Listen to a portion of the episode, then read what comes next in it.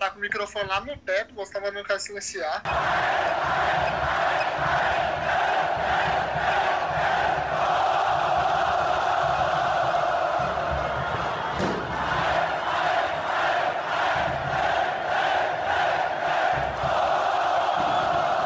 Salve, salve nação colorada! Está no ar o seu VilaCast, podcast dedicado 100% a você, torcedor do Tigrão. É, meus amigos, o tempo tá feio, a situação tá complicada. Nesse episódio vamos falar sobre a desclassificação. O Vila tá fora da Copa Verde. Jogando na última quinta-feira, lá em Brasília. Aliás, numa de estádio. Mano, que várzea. O estádio parece que nunca viu uma mão de tinta e o campo era um pasto. Mas o Vila acabou superando tudo isso, conseguiu 3 a 1 dois gols de Alain Mineiro, aliás, um golaço de falta. O Gordão vem calando a minha boca nesse 2021. Parece que voltou a atingir a sua forma técnica. E o gol do João Pedro no final, onde o Vila seguiu aquela máxima, né? O jogador faz o gol no tempo normal e nos pênaltis acaba perdendo a cobrança e o Vila ficou fora da decisão. Mas enfim, para cumprir essa tarefa comigo, pra gente poder dar todas as nossas opiniões, nossas impressões, o que foi o time do Vila, as atuações individuais de cada jogador e também do técnico Márcio Fernandes. Estão comigo aqui, o pessoal da casa, Bruno, o Luiz e hoje tem convidado o Gustavo. Bom é que a galera tá aceitando o nosso convite, né? Mesmo desclassificação, derrota, a galera tá vindo. Então, já fica aí o nosso agradecimento. Mas começando as apresentações, eu vou começar hoje pelo Bruno, que eu sei que viu o jogo. O que, que você achou do jogo? E você esperava que o Vila fosse conseguir uma vitória lá em Brasília e como que foi sair do ápice ali na vitória e ir pros pênaltis numa condição boa, psicológica e depois sair fora nos pênaltis? Falando nação, salve, salve. Então, eu não vi muito, eu não vi o jogo inteiro, eu vi partes, porque eu tava trabalhando e quando eu tava parando eu tava assistindo o jogo. Mas, cara, eu sabia que o Vila ia ganhar sim, mas não sabia que os caras iam fazer mais um gol, né? Que a gente tomou um gol a porra do Zé Love, de falha da zaga, os três gols, pode colocar aí na conta da zaga, dois no Fabrício aqui em casa, que eliminou a gente, e um lá.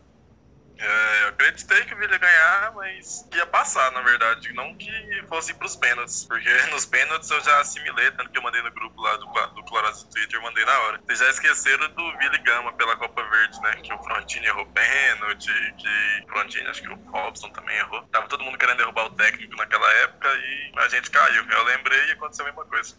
Estou puto. É, acho que não teve um Vila Novense que não ficou grilado, né? Porque a gente, falar a verdade, acho que 80% da torcida, ou até mais, não esperava que a gente fosse conseguir reverter o resultado. E o Vila, pô, acho que teve a bola do jogo nos pés ali nos 90 minutos. Você não chegou a ver o jogo, Luiz, mas o Calil, nosso volante, na meia-lua, conseguiu quase tirar a bola do estádio e o Vila acabou indo para as penalidades. Aí, só história triste. Mas acontece. E já passando para você, como é que tem sido acompanhar esses jogos do Vila aí, entre aspas, né? No rala, sem poder assistir esses horários loucos, quinta-feira, três e meia da tarde. Agora, pelo menos, o Márcio e toda a comissão vai ter tempo, né? Os caras estavam reclamando que não tinha tempo, agora vai ter tempo pra caralho. Dez dias agora de espera até o próximo jogo. Naquele outro jogo lá, nessa tipo, era novato no trampo, agora que eu ia ter um tempinho de casa, eu consegui fazer um corre lá e consegui assistir uns flashes dos jogos, do jogo, né? É Sobre o descanso, a eliminação não me dói tanto por causa disso.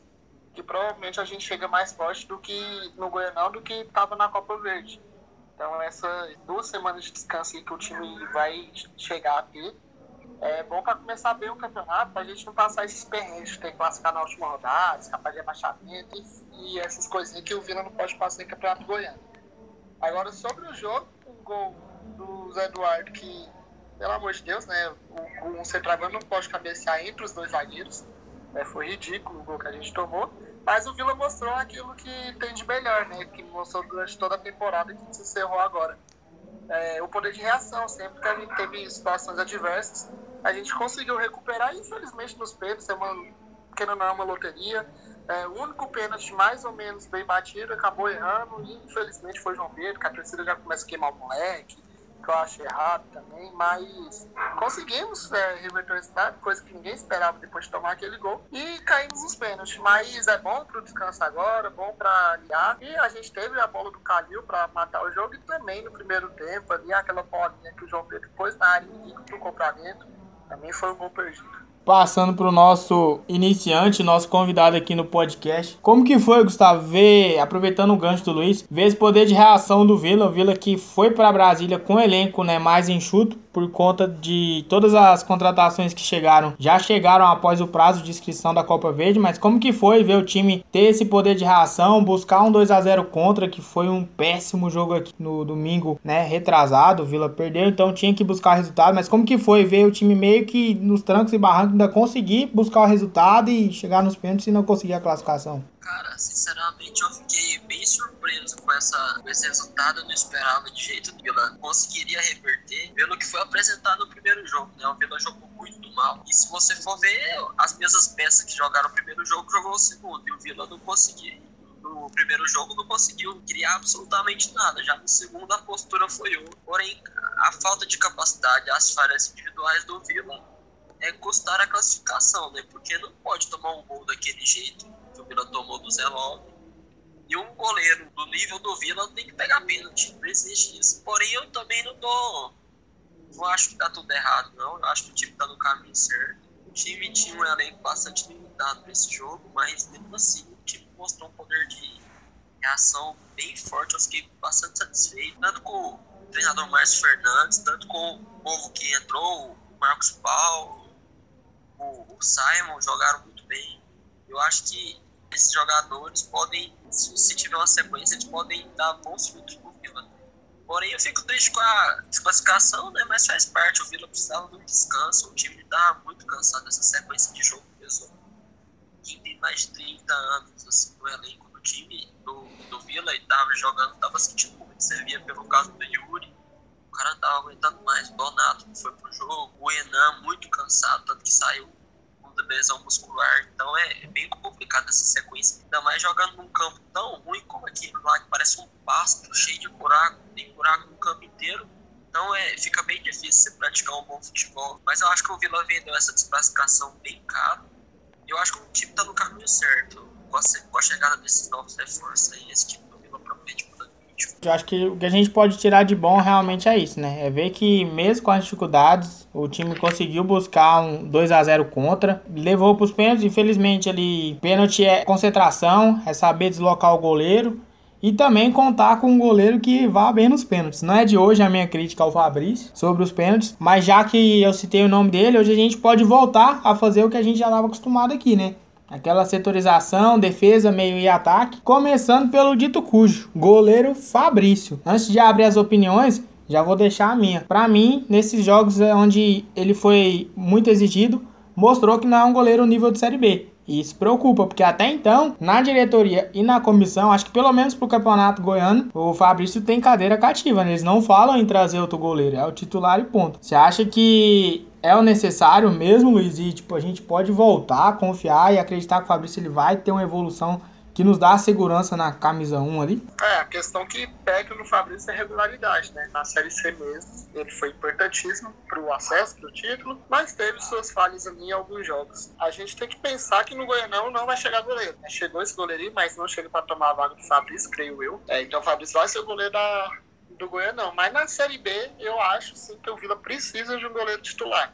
Até é bom a gente voltar a fazer essa setorização, porque a gente já vai saber mais ou menos as peças que a gente vai precisar para uma Série B. Então, o Fabrício, para mim, é um baita reserva para a Série B. Para mim, pode ficar na reserva lá à vontade. Agradeço muito. Gosto do Fabrício, querendo ou não, tem essas falhas, mas é um goleiro que mostrou que quando vai bem, o time pega aquela segurança. Não é à toa que ficou 10 jogos sem tomar gol no campeonato da Série C. Mas é torcer para chegar a um nível maior que ele, para chegar e pegar a titularidade. Porque na Série B a gente sofreu muito com goleiros, né? A gente em 2017 começou ali com o Wendel, aí veio o Edson, depois que firmou o Luiz Carlos lá. Em 2018 também fugiu os nomes agora, mas também teve muita troca de goleiro. E isso prejudica. Então na Série B, tomara que chegue um para assumir a titularidade, ficar as 38 rodadas como titular do time. Eu gosto de acompanhar nesse momento de transição de elenco a galera do Facebook que lá as contratações tem cada diretor de futebol, meu amigo.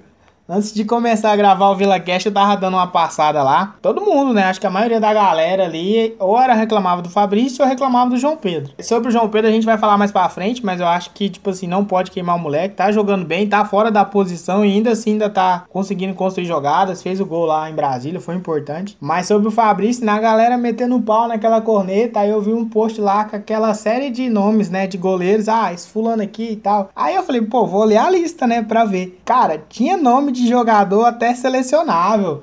Jandrei, goleiro da Chape, Ivan, goleiro da Ponte, Fernando Praz. Teve um cara lá que citou até o Walter, reserva do Corinthians. Então a galera perde um pouco a mão, né? Acho que não é bem por aí. Que a gente precisa de um, um goleiro de bom nível pra Série B, isso tá mais do que notório. Pelo menos acho que pra início do Goiânia agora, né? Sem essa renda possivelmente aí da Copa do Brasil. Embora o Vila ainda, creio eu que deve classificar pelo ranking, não deve chegar ninguém, mas como que você vê, o Bruno, o, o, Fabrício? Querendo ou não, boa parte dessa desclassificação tá nas costas dele por conta do primeiro jogo aqui em Goiânia, né? Cara, o Fabrício, ele, desde o início do ano passado, né, que foi o calendário 2020, contra a Ponte, ele não pegou um pênalti, pulou cinco pênaltis para um lado só, pareceu um muralho. Eu lembro daquele jogo, eu falei que quando, quando foi pros pênaltis nesse jogo, eu já falei, caralho, o Fabrício não vai pegar nenhum, porque ele é horrível os pênaltis. E, tipo, eu nunca curti muito ele. O Luiz falou que ele tá, teve, ficou 10 jogos sem levar gol, mas a zaga também ajudava muito ele, né?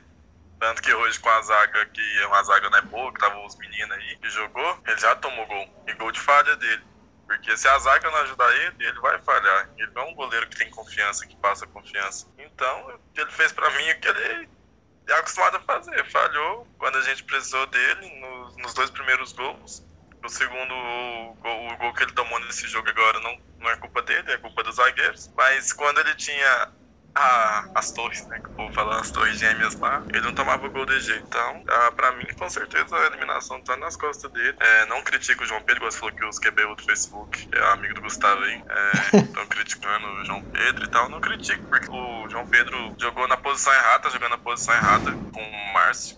Coisa que eu não sei porque o Márcio faz isso, mas eu acredito pra mim, 100% sei dessa eliminação foi o Fabrício. 100 não, 80, porque 20% foi o gol do que tomou no último jogo. Continuando a nossa setorização, partindo para as laterais, né? As laterais, principalmente agora nesse começo de 2021, vive ali para mim um completo oposto, né? Do lado direito a gente tem o Celcinho, que até então para mim é um lateral ok. Pô, ele fecha bem o lado, quando tem que apoiar, aparece bem. Tem uma característica de passe que me agrada muito, um passe muito vertical, procurando sempre fazer com que a triangulação de passe aconteça para a jogada fluir. E do lado esquerdo, meu amigo, as minhas esperanças estão em Thiago Carleto, porque o William Formiga, falar pra você, aquele bicho lá não tem condição nenhuma de vestir a camisa do Vila e possivelmente também nenhum time de capital. É jogador de time de interior e olha lá, o cara beira o amadorismo, né, Gustavo? Isso aí, só pega no gancho do, do Fabrício, do João Pedro. Eu não acho o, Fab, o Fabrício goleiro ruim, eu acho o Fabrício goleiro regular,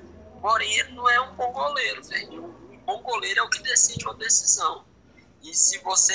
O Vila precisar do Fabrício para fazer alguma defesa espetacular, para segurar um jogo, para catar o pênalti, o Vila vai penar muito, porque o Fabrício não é esse tipo de goleiro. O Fabrício é um goleiro de Série C, ok, que não falha muito, porém é um goleiro fraco. É um goleiro vale o preço que custa lá, que o Vila paga para ele. Porém, dentro das opções que a gente tem, será que a gente consegue trazer o melhor para pagar o mesmo tanto que o Fabrício ganha? Talvez não tenha. Então eu acredito que não é hora de tirar o Fabrício, de trazer outro goleiro. Eu acredito que tem que deixar para a Série B, que é uma competição de, de um nível mais melhor, onde ele vai encontrar jogadores melhores eu acho que tem que dar confiança pro grupo, confiança pro Fabrício, que por mais que o cara falhou esse jogo, ele foi decisivo contra o Ituano, pegou bola, ele foi decisivo durante toda a Série C, então tem que dar o valor pro cara. Não dá pra ter a, a memória tão curta, né? O cara deu o valor dele. Quanto ao João Pedro, ele não vai jogar enquanto o Alan Mineiro for o 10 do Vila. Enquanto o Alan Mineiro jogar de 10 no Vila, o João Pedro não vai jogar, porque só tem lugar para um 10 no Vila. Enquanto o Alan, o King, com o 10, esquece, ninguém vai jogar mais. O João Pedro, mesmo jogando fora de posição, tá jogando uma baita bola. O cara tá jogando muito fora da posição dele. Faz gol, se esforça, porém ali não é o lugar dele. Quando ele for jogar de 10, o Vila vai realmente ver o futebol dele. Quanto às laterais, eu acho o Celci um lateral ok, pelo valor que ganha, acredito que não seja muito, pela experiência que ele tem, ele não falha muito, ele faz o arroz com feijão dele, não compromete, então eu acredito que ele possa ajudar muito nessa Série B. Quanto à lateral esquerda, o William Formiga já deu mil e uma provas que não dá conta, né? Ele é fraquíssimo. O pior jogador da elenco do Vila hoje chama William Formiga. Porém, não temos outro no momento, né? Tinha o Igor Vinhas lá, mas aí emprestaram o cara, né? Eu não sei a situação financeira do time, nem quanto custou, nem o retorno que isso aí pode vir a dar.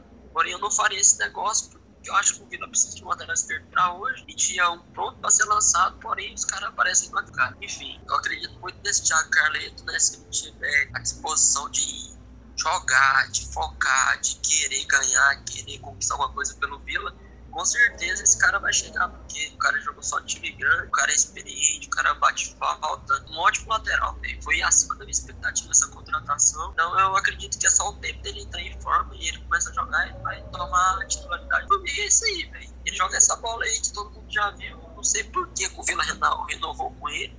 Eu sou mil vezes mais o Mário Henrique, que eu acredito que ganha mesmo tanto que o Flamengo ganha. E o Vila mandou o Mário Henrique embora e renovou com o Flamengo. Vai entender, né?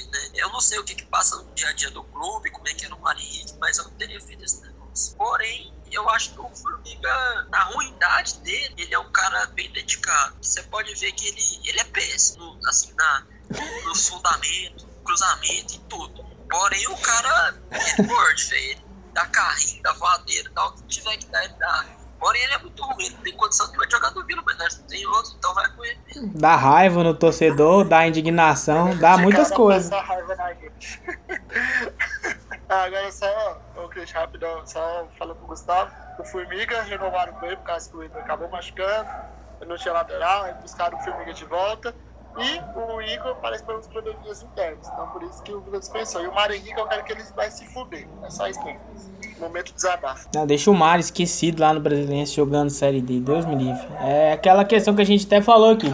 Na verdade, nenhum dos dois servia, né? Continuando a nossa setorização do que foi o Vila na quinta-feira, a dupla de zaga titular foi o Nilson Júnior e o Simon. Começando pelo Nilson Júnior. Meu Deus, que decepção. Quando eu falei que ele substituiu o Adalberto à altura, não. Cara, isso foi um pecado, viu? Que Deus me livre, credo. É mais um que pode voltar do mesmo lugar que chegou. E o Simon, cara, depois que ele o Nilson saiu do jogo e o Márcio colocou o Darley, o Simon foi pro lado esquerdo, ele deu uma melhoradinha ali, ajustou a marcação daquele lado. Pelo menos agora a gente tem a figura do Alisson Maia, o Donato tava machucado, não pôde jogar e com certeza deve ser utilizado. Dos que estavam em campo, Simon continua no elenco, o Nilson mostra que é fraquíssimo e o Darley já foi desligado. É mais um dos que pegou o caminho do Grêmio Anápolis e o Vila ficou somente com o valor de percentual de passe. Você acha que é por aí mesmo, Bruno? O Vila ainda precisa de mais algum zagueiro ali para chegar, pegar a camisa e jogar? Cara, essa zaga, pra mim, eu me iludi muito com o Nilson Júnior, a gente falou muito dele, né? A gente falou que tava surpreso, que era um cara sem nome que vinha e surpreendeu muita gente e tal, nos três primeiros jogos. Mas agora revelou o futebol podre dele, né? Pelo amor de Deus, tanto que ele falhou contra o Jaraguá, contra o próprio Brasiliense, pelo amor de Deus. Darley, ele faz o feijão com arroz, consegue jogar se tiver um zagueiro bom à altura dele, junto com ele, né? Igual o Donato junto, o Simon também, eles conseguem jogar bem quando tá perto de um cara que tem a segurança de jogar na zaga. Então acho que o Vila precisa contratar mais um zagueiro, mas tem que ser zagueiro experiente, tem que comprar um zagueiro que, que tem velocidade, que dá conta de, de recompor, que dá dá conta de fazer gol de cabeça também, porque o Donato, apesar da altura dele, ele não dá conta de fazer gol de cabeça, que ele ganha todas no ar, não faz um gol de cabeça. E o Vila precisa focar na contratação de mais um. Não precisa mandar o Nilson embora, talvez pode ser a fase mal de estar tá cansado, não sei o que. Mas nessas três últimas partidas ele mostrou totalmente o contrário que ele tinha mostrado nas três primeiras dele que ele jogou muito bem e agora ele jogou muito mal. Foi totalmente o contrário. Cara, oscilou bastante, né? É, não sei se você chegou a ver nos flash, Luiz. Acho que com certeza sim, né? Porque foi um lance que a gente tomou um gol. Mas, puta, os trapalhões, né? O Nilson marcando o Simon e o Zé Love subindo no meio dos dois. E não só no, no lance do gol, mas o Nilson ali veio mostrando que quando muito exigido e quando pega um atacante que realmente incomoda, um camisa 9 que é brigador, o cara meio que, tipo assim, não tá conseguindo acertar a marcação individual, né? Me preocupou muito já no jogo do Jaraguá, onde o Dimba deitou no Nilson. É aquele velho Dimba que jogou no Vila em 2014 e passou no Vila 2019, eu acho. Eu falei, cara, será que esse é o zagueiro mesmo que a gente precisa, que tá no elenco? Não, mas às vezes é um jogo ruim. Vamos esperar o jogo do Brasiliense. Aí o Zé Love com toda aquela marra, querendo apitar o jogo, deitou no Nilson. Preocupante nosso setor defensivo, né, Luiz? Mas antes de falar do Nilson, é, vou abrir um asterisco no site, que fez um bom reto final de Série C. É, quando o Adalberto foi deslocado para a esquerda, ele mostrou que com uma dupla de zaga que ele é entrosado, ele consegue é, não publicar, né? Não vou falar que consegue jogar, vou falar que não consegue não publicar. Porque a gente até gostou do Adalberto na esquerda, quando a dupla foi Simon e Donato. Então, eu acho que o Simon ainda pode servir ali com quarta, quinta opção ali na zaga. É, o Nilson, mano, eu sinceramente não vi essa partida boa dele. É, consegui, lembrando os jogos que eu vi nele, foi os dois brasileirenses e vi contra o Palmas também em flashes. É, não consegui ver me agradando tá que uma partida o Márcio cagou nele, né? Colocou ele de lateral esquerdo, então acho que por isso eu odeio ele com todas as minhas forças. Eu acho que não serve nem pro, pro Grêmio Anápolis, sabe? Porque é um. Pra mim é desgonçado, pra mim não tem velocidade, a bola aérea dele mostrou ser fraca, principalmente nesses dois jogos contra o Brasileiro. Mas lógico, eu critiquei o Kaique com todas as minhas forças no primeiro jogo dele e depois ele me agradou. Torcer pro Nilson acontecer isso. Mas não acho que seja um zagueiro que venha para agregar, para jogar uma Série B. Então, para mim, o Vila tem que planejar já a Série B. E o Nilson, para mim, não serve. Dos zagueiros, eu acho que até o Danley serviria mais do que o que o Nilson Júnior para um campeonato, pensando no brasileiro. O jogo de lá de Cuiabá foi é. até interessante. Foi onde me chamou a atenção. Aí depois que caiu bastante em rendimento. Cuiabá eu assisti e eu, a atuação dele de lateral esquerdo que fez o cagar na, nele todinho, porque anulou tudo que ele pode ter feito de bom. Não, o Nilson de lateral esquerdo é o Brunão de lateral direito, mas pelo menos o Brunão anulava o lixo do Carlos Eduardo. Aí a gente volta para falar do meio campo, ataque e mais baboseiros aí para terminar o episódio. Só porque eu ia falar, Censura.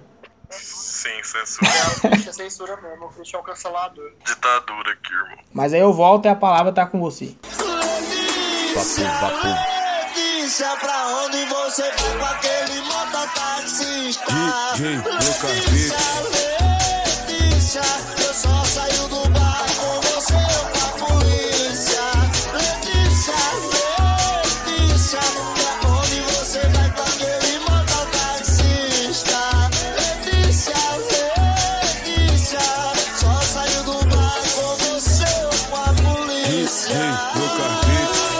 Voltamos com o bloco 2 do VilaCast. Nesse bloco continuaremos a nossa análise passo a passo do elenco do Vila, principalmente os atletas que tiveram em campo em Brasília. Nesse bloco falaremos sobre o setor de meio-campo e ataque e também nossas projeções, o que, que a gente pensa que falta ainda no elenco do Vila, já pensando numa estreia no Goianão 2021, que ainda é neste mês, daqui 10 dias, e também projetando o início da Série B. Começando por você, Gustavo, você ainda tem mais alguma coisa para falar ali do nosso setor defensivo ou já podemos passar ali para a galera do meio-campo? Não, eu só tenho uma coisa para acrescentar sobre o setor defensivo. Eu acho que o Simon, ele com a sequência de jogos, ele tende a ser um bom zagueiro e até o potencial de titular na Série B, né? Porque é um zagueiro com experiência, um zagueiro que já foi uma grande revelação no Grêmio porém o cara nunca teve sequência na carreira, né?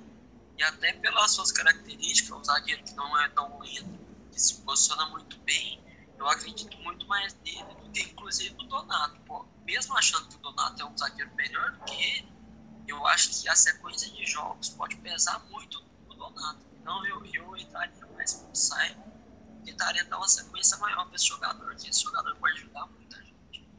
Quanto ao ataque e o meio de campo, eu acredito que o Vila precisa de muitas contratações, principalmente para o ataque.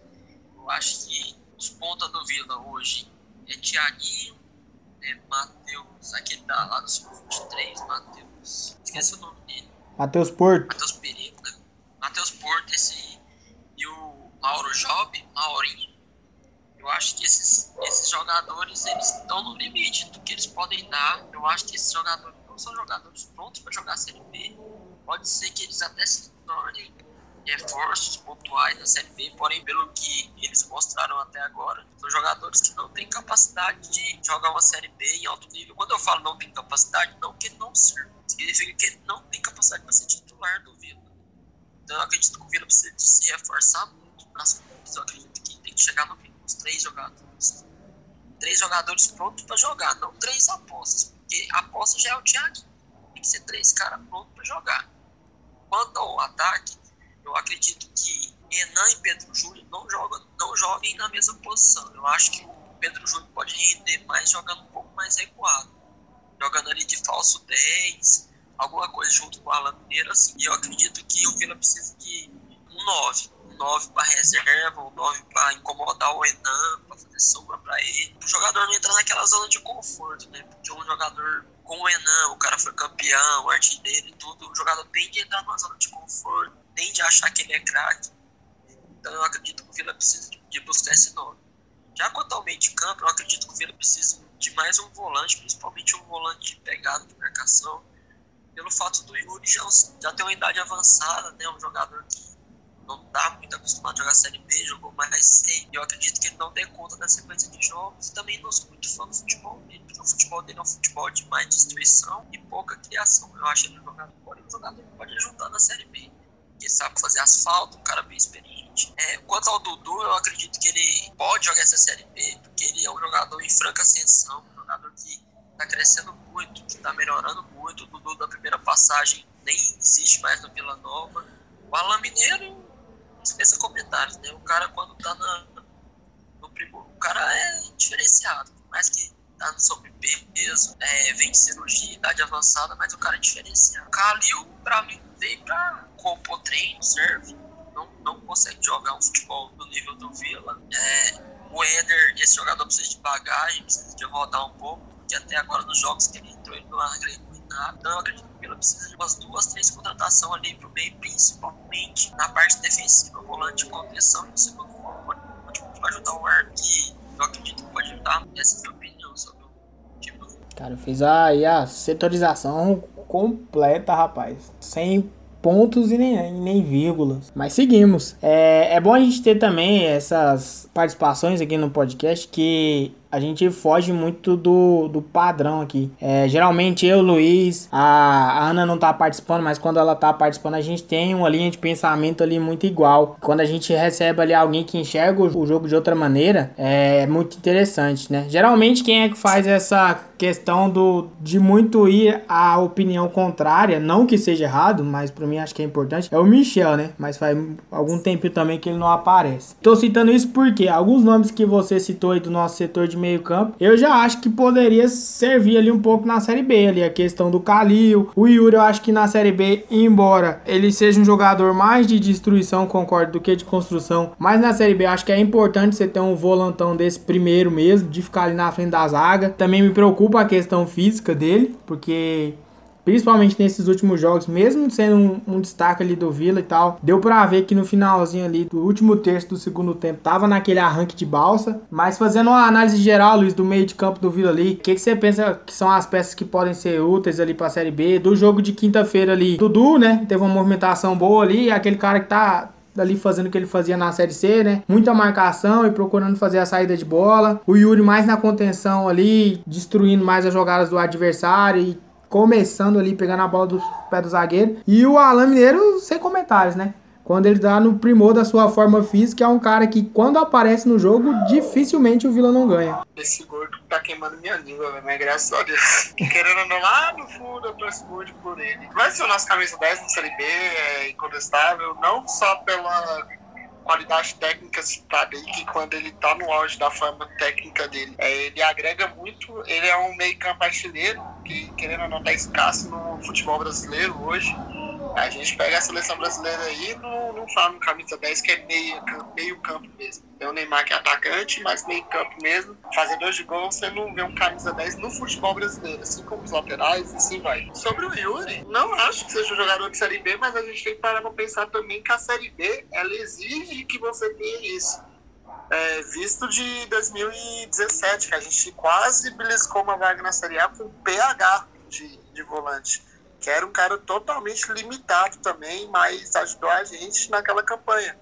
Então tem que ter um é, tem que ter cuidado na hora de falar, porque se o Yuri for embora, vai vir outro melhor que ele, mais é, lutador, que gosta da camisa, que gosta da torcida, que nem o Yuri. Então tem que pensar muito mais do que trazer um cara pro lugar do Yuri. O Calil, eu vou esperar o Goianão para opinar, é, não, não ter uma opinião formada. Me agradou os jogos que fez, mas tá muito cedo para mim falar dar conta ou não dar conta. Agora, sobre as nossas joias da base, é dar espaço, é não queimar não queimar etapas. O caso do João Pedro, o caso do Éder, é, são jogadores que para mim têm qualidade técnica para jogar no Vila e o problema deles é não queimar. E a torcida do Vila é chata pra caralho. Esqueceu tudo que o João Pedro fez nos aspirantes, querendo ou não, ele é, elevou o nome da marca. E o João Pedro foi o destaque do aspirante, mas um pênalti perdido já anula tudo isso que ele fez. Então, pro meio campo do Vila, é, eu espero muito que o Arthur Rezende dê conta de jogar de segundo volante, que chegou com, querendo ou não, com status, mas tem que jogar no Vila, né? Não adianta ser bom outro time vir aqui e jogar nada. Então, eu tô confiante no meio campo, pra mim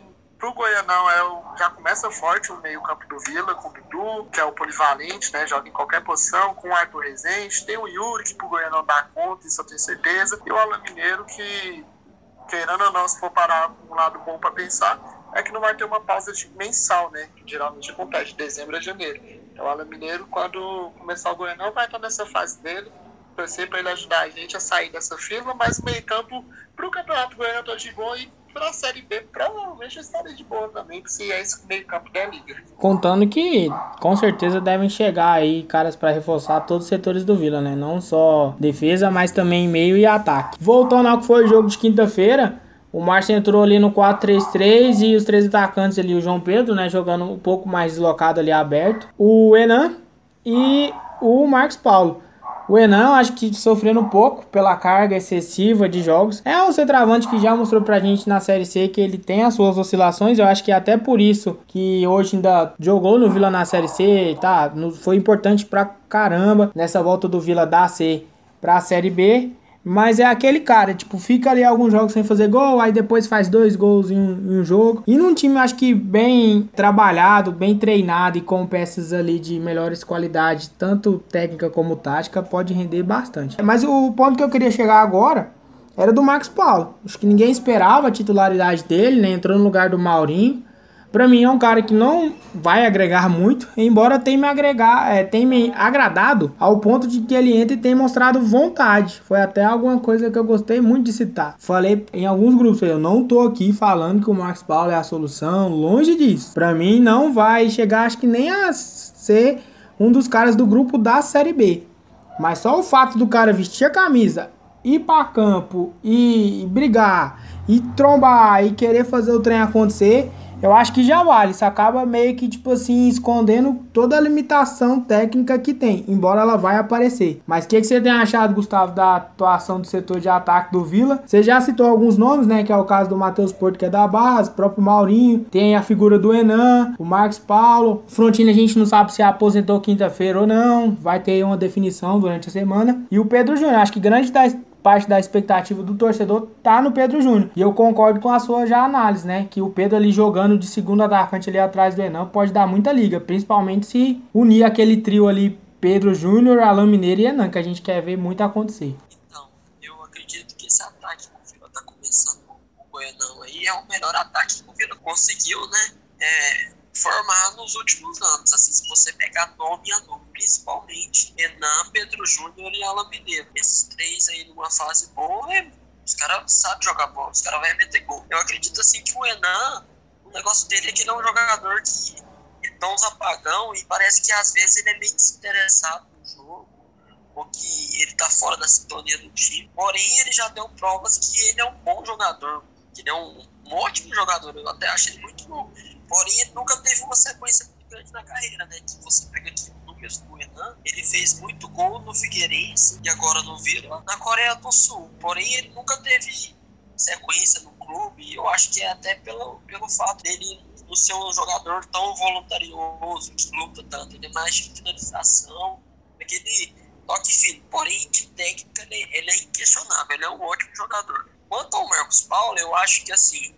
É, é a oportunidade da vida do cara, né? Porque o Marcos Paulo já é um jogador aqui que eu tô a ficha dele aberta, ele tem 23 anos, rodou por o interior de Goiás aqui, alguns times em São Paulo, porém ele nunca teve uma sequência de jogos, né? Um cara de 23 anos para 24, é, é a hora dele ver se ele vai virar um jogador de verdade. Você pensa um jogador assim, jogar em time pequeno. Então eu acho que a chance da vida do cara é agora. E ele, pelo menos nesses jogos aí, que ele tem entrado, mesmo fora de posição, mostrou que quer muito, que tá com sede de ganhar, sede de ajudar o Vila. Então eu acredito que assim, futebol é técnica, lógico que o, o bom prevalece, o bem treinado prevalece, porém tem que ter vontade, né? A vontade que tem no Marcos Paulo hoje de querer ajudar, na minha opinião, não é sendo crítico do Enan, não, mas falta do Enan. Não sei se é cansaço, não sei se tá faltando. Às vezes realmente falta a bola chegar no Enan, principalmente com a saída do Thales. É um, foi um jogador que caiu muito, porque a bola parou de chegar no, no Enan e ele não conseguiu, não conseguiu mais finalizar. Apesar de contra o brasileiro um gol na frente do goleiro, o goleiro pegou, né? Nem errou, o goleiro mesmo que pegou. Porém, é um jogador que, na minha opinião, ele tem que mostrar que quer mais. Ele tem que mostrar que, não é porque ele foi campeão brasileiro pelo Vila, foi artilheiro da, da Série C que tá tudo certo. Não, passou, isso aí já passou. Ele tem que mostrar o agora, ele tem que correr pelo agora. E o Marcos Paulo não. O Marcos Paulo para um Goianão, num dia Goianã machucar, porque já é um cara de 33 anos para 34, no dia que ele tiver com o pé descalibrado, é um barato, quer vencer, quer vencer na vida, quer virar jogador, já mostrou que pode ser, nos, pode ser um cara grosso, pode ser um cara, um cara de cachaceiro, mas é um cara que quer jogar, que quer vencer. Então eu apostaria muito no Marcos Paulo. Eu acho que o Vila tem que preparar esse jogador, que esse jogador ele, ele não tá aí por acaso, né? Eu acredito que pode mostrar o valor dele, pode ajudar muito o Vila. Na tarde de hoje, o Vila divulgou através da sua assessoria de imprensa já algumas reformulações no que diz respeito a elenco, né? Algumas situações de empréstimo que foram concretizadas, questão do lateral esquerdo Igor, do Danley foram pro Anápolis, zagueiro Luizão, Rui foi pro futebol lá do Mato Grosso, o Heitor foi pro Mato Grosso do Sul. Como que vocês veem esse trabalho da diretoria aí no que diz respeito à liberação de atletas aí, principalmente atletas mais novos? Vocês acham que realmente é o ideal, é o caminho a ser seguido? Na minha opinião, opinião polêmica, acho que muita gente não vai concordar, mas para mim o sub-23 do Vila tinha que ser lá no Grêmio Anápolis, mandar a galera toda para lá. A partir do momento que você abre portas ali num time de empresário que tem contato direto com Portugal, qualquer transferenciazinha pinganieiro ali na conta do Vila seria de grande valia. Mas como que vocês estão vendo essa questão da reformulação da galera ali do sub-23 e se esse é o caminho que o Vila deve seguir para poder reformular e, e conseguir também algum tipo de grana em transações futuras? Mano, é, basicamente a gente mandou os aspirantes espalhados, né? A galera que disputou os aspirantes, vão disputar os campeonatos estaduais por time diferente.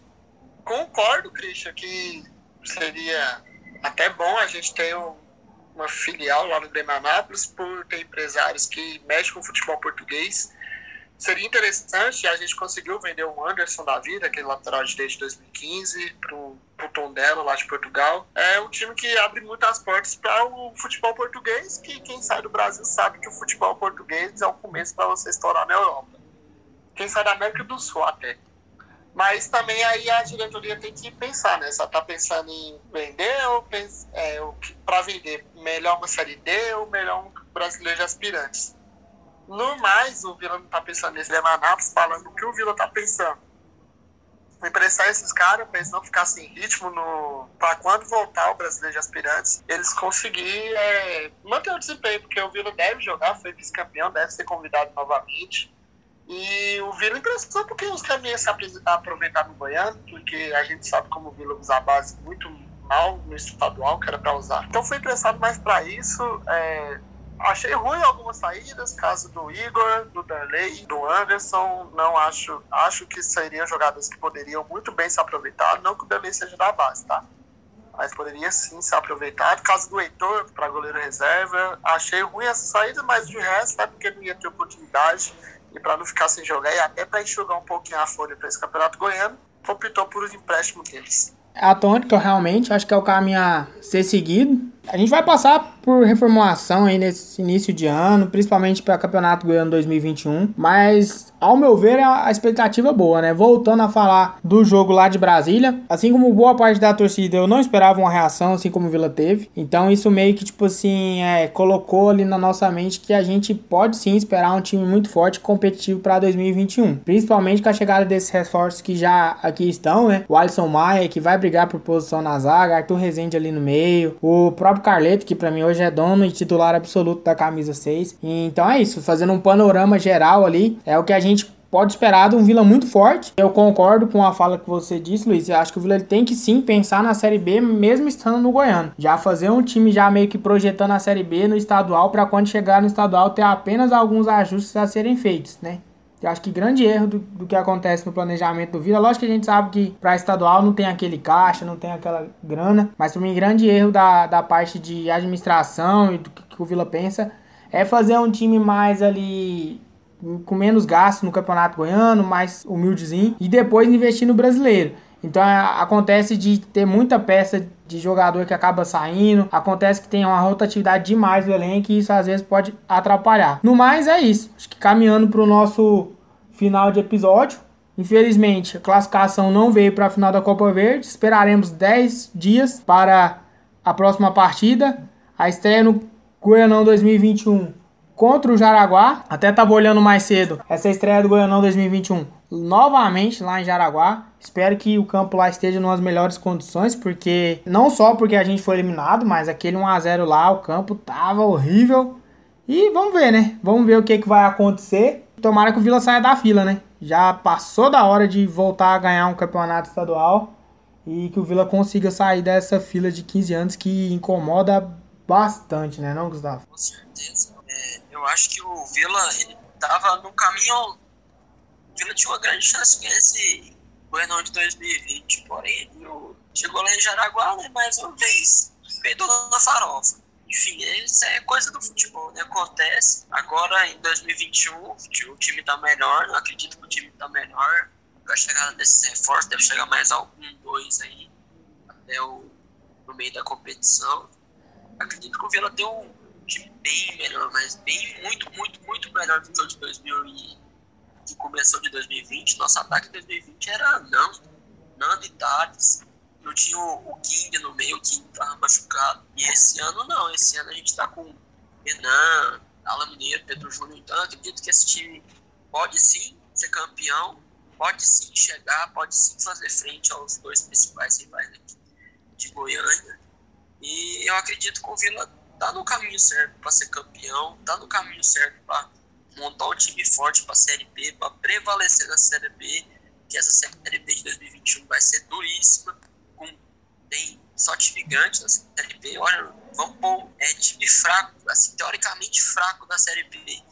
Tem Brusque, Confiança e Londrina, e olha que o Londrina não é tão fraco assim, só tem time bom essa Série B, então o Vila vai ter que montar um time Eu acredito que a diretoria está agindo muito certo. Ela está já se reforçando.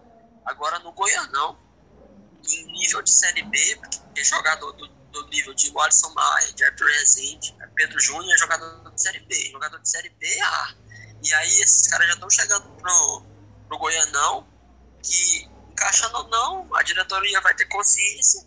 E após a, os campeonatos regionais, né, principalmente o Paulistão, deve chegar assim os reforços pontuais, que são os reforços que a gente espera, principalmente para as beiradas de campo de ataque. Então eu acredito que o Vila está no caminho certo para chegar longe no Goiano, se Deus quiser ser campeão, e para cumprir principalmente o principal objetivo da temporada, que ninguém, ninguém aqui é bom quer ficar na Série B. Então eu acredito que o Vila está no caminho certo.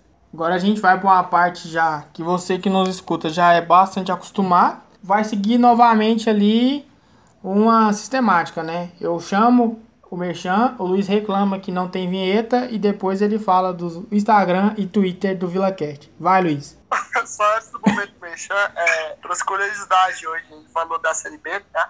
É, pode bater um recorde, tá, gente? A Série B, a Série B que a gente lutou para voltar, vai bater um recorde de campeões brasileiros da Série A na Série B. Então pode ter até cinco, que já tem Botafogo, Cruzeiro, Coritiba e Guarani, e pode vir Vasco ou Bahia o Goiás já tá, tá, gente? Não vai vir os dois. E vamos pro momento mexendo, né? Seguir a gente nas redes sociais, Twitter, Instagram, arroba, underline VilaCast. Ir lá no canalzinho do YouTube, dá um inscrever-se lá para dar aquela forcinha. Seguir o menino das artes, que é o Alan. Então, aproveita e dá essa moralzinha pra gente, que vocês vê gravação, mas não vê perrengue que é pra gravar. Então, dá aquela forcinha que faz a gente continuar. E tá aberto o convite aí, que nem o Gustavo topou a nossa bagunça. Quem quiser participar tá totalmente convidado, mas tem que vir para conectar sem respeito e sem moderação. O papo é justamente nesse sentido aí. Tá fixado também lá no Twitter, tá na bio do Instagram. É, VilaCast agora tem o Linktree. Pra quem acompanha aí rede social, sabe como é que é. O sitezinho que você clica lá e vai ter a série de links lá. Tudo que a gente utiliza. Spotify, Deezer, YouTube. Apertou lá, você já é direcionado automaticamente para a plataforma de áudio que você deseja. Ou seja, não tem desculpa. É, tá muito fácil escutar o VilaCast. Então, bota aí pro seu pai, pro seu tio, sua namorada, papagaio, cachorro, periquito escutar. E igual ele falou, Deu vontade de gravar, deu vontade de ver como é que é esse perrengue, os bastidores aqui do VilaCast, manda DM pra nós que, que não tem dessa não. Vai ter jogo pra caramba, a gente vai precisar realmente da ajuda de vocês. Falando, né, sobre isso, sobre essa ajuda, agora é seu momento de despedida, Gustavo. Falei como é que foi gravar. Esperamos voltar na oportunidade falando de vitória também. É até uma coisa que eu brinquei com os meninos essa semana. Falei, cara, a gente tá recebendo os convidados aí, ninguém tá falando de vitória do Vila. Quando o Vila ganhar, vai ter que fazer um episódio aí com 20 participantes, porque toda vez eu prometo pro cara, não, comentou derrota derrota, vai voltar na vitória. Mas conta aí pra galera como é que foi participar e como é que é essa resenha doida aqui do VilaCast. Eu fico bem feliz de participar aqui com vocês, com o Luiz, com você, com o Bruno, que saiu, deve ter dado dor de barriga e saiu. A Ana, que não pôde estar aqui. Fico bem feliz de discutir as ideias do Vila, cornetar mesmo jogadores do Vila, cornetar o Fabrício, o Formiga. Formiga me passa raiva demais tem base não. Eu queria morrer lá contra o Jaraguá. Aquele gol que levou, mas faz parte do jogo, né? Faz parte. É, queria falar pro torcedor que tá escutando, pro torcedor que ele se inscrever no canal do YouTube, do Instagram, e para ele vir participar, que é muito legal aqui, ele interagir, ele expor suas ideias, ele falar o que ele pensa, sem moderação. Porque o torcedor que é o patrimônio do, do clube, né? Então eu acredito que ele tem o direito de palpitar, mesmo que a gente talvez não tenha uma voz ativa lá do, do clube, no geral, né? Porém, como torcida, a gente tem o direito de palpitar, de cornetar, de elogiar, de falar o que a gente, assim, o que a gente pensa, né? Então eu estendo um convite aí para todo mundo que está escutando, quem quiser participar. Ô, Christian. Oi. Temos, temos um tempinho ainda? Tem, tem, tá tranquilo. Ah, é porque você só tá esquecendo que o Vila mudou o escudo e não tá comentando nada, né? Não, eu não escolheram o meu escudo. Eu fiz campanha a semana inteira aí pro escudo sem estrelas. Os caras meteram uma estrela em cada ponta. Mas ok, é. Espero que a gente conquiste uma Série B nos próximos três anos. Porque aí bota só uma estrela prateada lá e tira essas douradas aí tem muito que falar de escudo, não. Acho que do escudo que tem estrela foi o, entre aspas, né? Porque essa expressão fica esquisita, mas entre aspas é o menos pior. E vamos ver, né? Vamos ver aí o que, é que nos espera. Eu não quero jamais conquistar uma quarta estrela. Eu acho que eu entraria em depressão se eu voltasse a pisar naquela porcaria daquela série C. Deus que me livre. Misericórdia. Oh, o que, que, é mais difícil? Ganhar o tri da Série C ou ganhar o Tetra Campeonato Goiano seguido? Eu sou muito mais as estrelas do Tetra, viu? Ah, isso aí com certeza, né? Com certeza. Mas os caras querem botar lá as estrelas da Série C. Eu vou falar pra você, viu? Tinha que extinguir, velho. Ter vergonha que participou dessas porra de campeonato. Nossa, Ai, campeão brasileiro. Deus que me ah, pelo amor de Deus, ganha a Série B e coloca uma estrela prateada lá que fica muito melhor. Lógico, a gente também não pode é né? apagar a história. É Caiu, beleza, jogou esse campeonato de merda e voltou campeão. Ótimo, todo mundo ficou feliz. Mas quando cai pra essa bosta de campeonato e volta com acesso, eu já tô realizado já. Mano, a única lembrança boa dessa, série, C, dessa série C que eu tenho é, é Vila e Portuguesa no Serra e no Canidé, mano. Foi os melhores jogos da minha vida, mas tirando isso, não tem lembrança nenhuma boa dessa porra.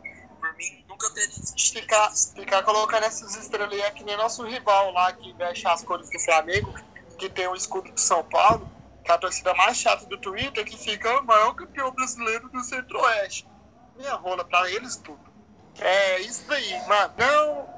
É, você não pode sonhar alto. É, agora eu perdi a fase.